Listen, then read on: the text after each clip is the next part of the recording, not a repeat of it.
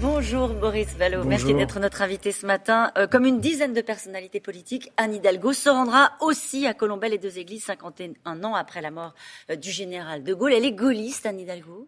Bah, Elle est maire de Paris, ville compagnon de la Libération, et elle se rend à Colombey euh, chaque année depuis 2014 pour rendre hommage au général de Gaulle. Elle est comme maire de Paris, compagnon de, la Libération. Avez bien compris la question. J'ai bien compris, je vais vous répondre.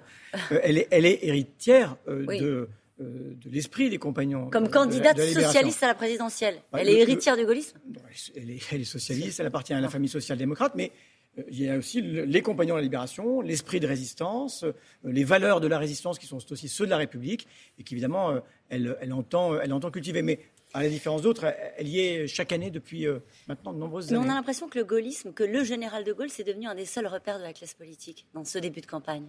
Oh, non, il se trouve que vous avez euh, là euh, un hommage euh, habituel auquel on se rend. Mais vous savez, Anne Hidalgo était à Oradour-sur-Glane il y a quelques jours. Elle sera à Verdun cet après-midi. Verdun, vous savez, c'est à la fois l'enfer de la Grande Guerre, c'est mmh. la réconciliation franco-allemande, c'est la cohabitation des mémoires avec des combattants musulmans, chrétiens, juifs. Voilà, Mais De Gaulle n'appartient pas qu'à la droite?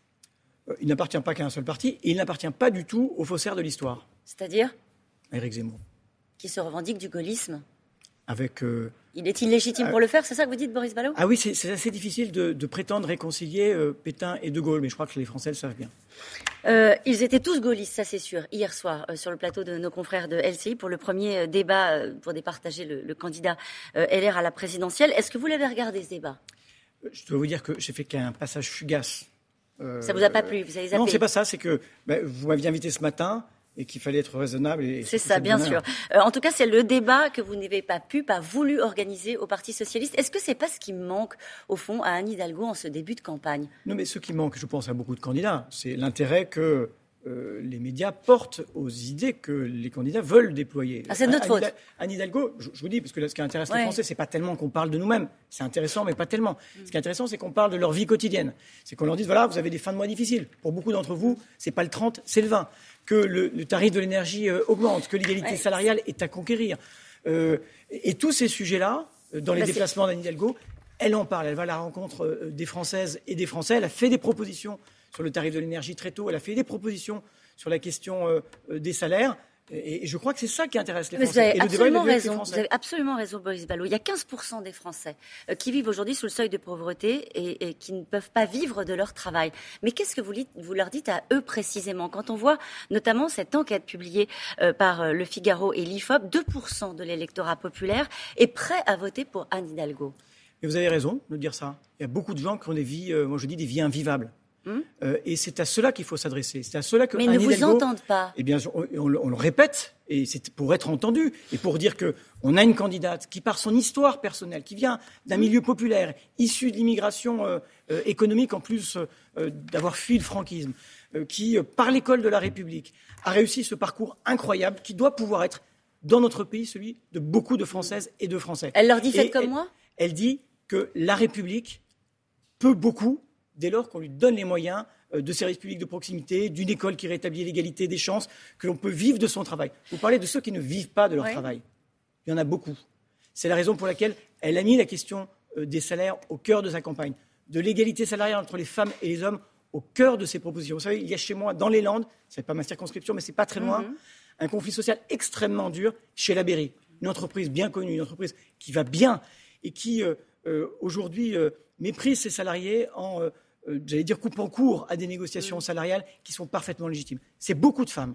Beaucoup de femmes qui commencent à 4 heures du matin, qui se sont levées à 2 heures, qui ont dû prendre leur voiture avec le prix de l'essence euh, qui a augmenté, qui se sont toujours battues pour que cette entreprise soit un fleuron et qui aujourd'hui ont un sentiment de mépris. Et, donc, et vous pensez qu'il croit qu'Anne Hidalgo peut changer les choses? Je crois qu'Anne Hidalgo dit avec euh, netteté qu'il faut de la justice dans l'entreprise. Il faut un juste partage de la valeur ajoutée, qu'il ne peut pas y avoir la captation de la richesse entre les mains d'un nombre toujours plus restreint et qu'à côté, il y a des gens qui vont dans la difficulté. Pourquoi vous les avez perdus C'est la centralité du travail. C'est la centralité du travail. pourquoi vous les avez perdus alors, cet électorat populaire? Peut-être parce qu'on n'a pas dit ça avec suffisamment de netteté, qu'on n'a pas été suffisamment euh, intelligible et que euh, c'est un travail qu'il faut, euh, à certains égards, poursuivre, reprendre, approfondir. Voilà, moi, j'en je, vous dis, je dis franchement, hein, Quand on nous dit, on parle beaucoup, les hommes et femmes politiques parlent beaucoup de même. Alors comment vous allez vous entendre un tel avec un tel Je vous en ai pas parlé, vous avez remarqué? Je vous en remercie. Et moi, je vous parle des gens euh, qui ont des vies dures. Voilà. Et qui, pour l'instant, ceux qui ont des vies dures disent plutôt qu'ils vont voter Marine LePen ou Emmanuel Macron. Eh bien, nous devons les convaincre. C'est encore temps. oui, c'est encore temps, mais il y a une campagne qui démarre. Ouais. A-t-elle démarré d'ailleurs? On peut se poser la question. On ne sait pas qui sont euh, tous euh, les candidats. On ne sait pas si le président le saura ou pas. Oui, vous n'avez pas de doute. Quand non. Bon, quand même. Éric Zemmour, vous parliez des femmes euh, de cette entreprise La dans les Landes. Éric Zemmour estime que l'inégalité salariale n'existe pas parce que les femmes, disent-ils, n'ont pas le même métier. Ce sont des métiers moins bien payés. Qu'elles choisissent Que lui répondez-vous? Oh bah Que là, il, il est à 180 km/h sur l'autoroute du mensonge et de la bêtise. Euh, il y a, euh, et c'est reconnu par tout le monde, un salaire égal, à peu près 20% de différence salariale entre un homme et une femme. C'est insupportable. Et si l'on demeure à ce rythme-là, eh bien l'égalité salariale sera en 2168. Je ne pense pas qu'on puisse se permettre d'attendre parce que c'est injuste, parce que c'est des revenus qui permettent de vivre euh, plus dignement. Euh, et qu'il faut une action publique, euh, j'allais dire, vigoureuse. Là aussi, c'est une proposition comme. Typiquement, eh ça, fait des années que tout le monde déplore l'inégalité salariale contestée par Eric Zemmour. Ça s'appelle la loi. C'est-à-dire qu'on va imposer aux entreprises l'égalité salariale. Ça veut dire que pour l'instant, vous savez, on a un indice égalité, enfin qui dit un certain nombre de choses qui parfois incitent.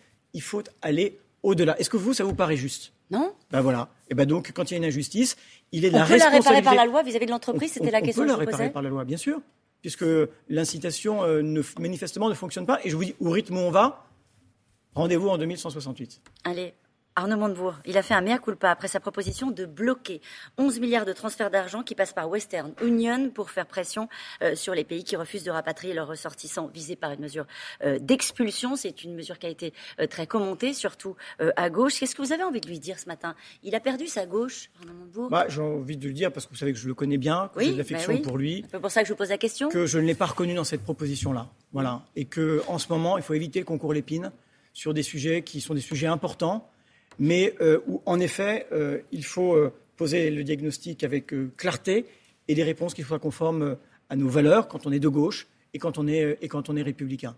Voilà, il y a un sujet, on accueille mal, on protège mal, on reconduit mal. Eh bien, travaillons sur ces sujets avec, avec sérénité, mais gardons-nous, gardons-nous, j'allais dire, d'idées qui ne sont pas les nôtres.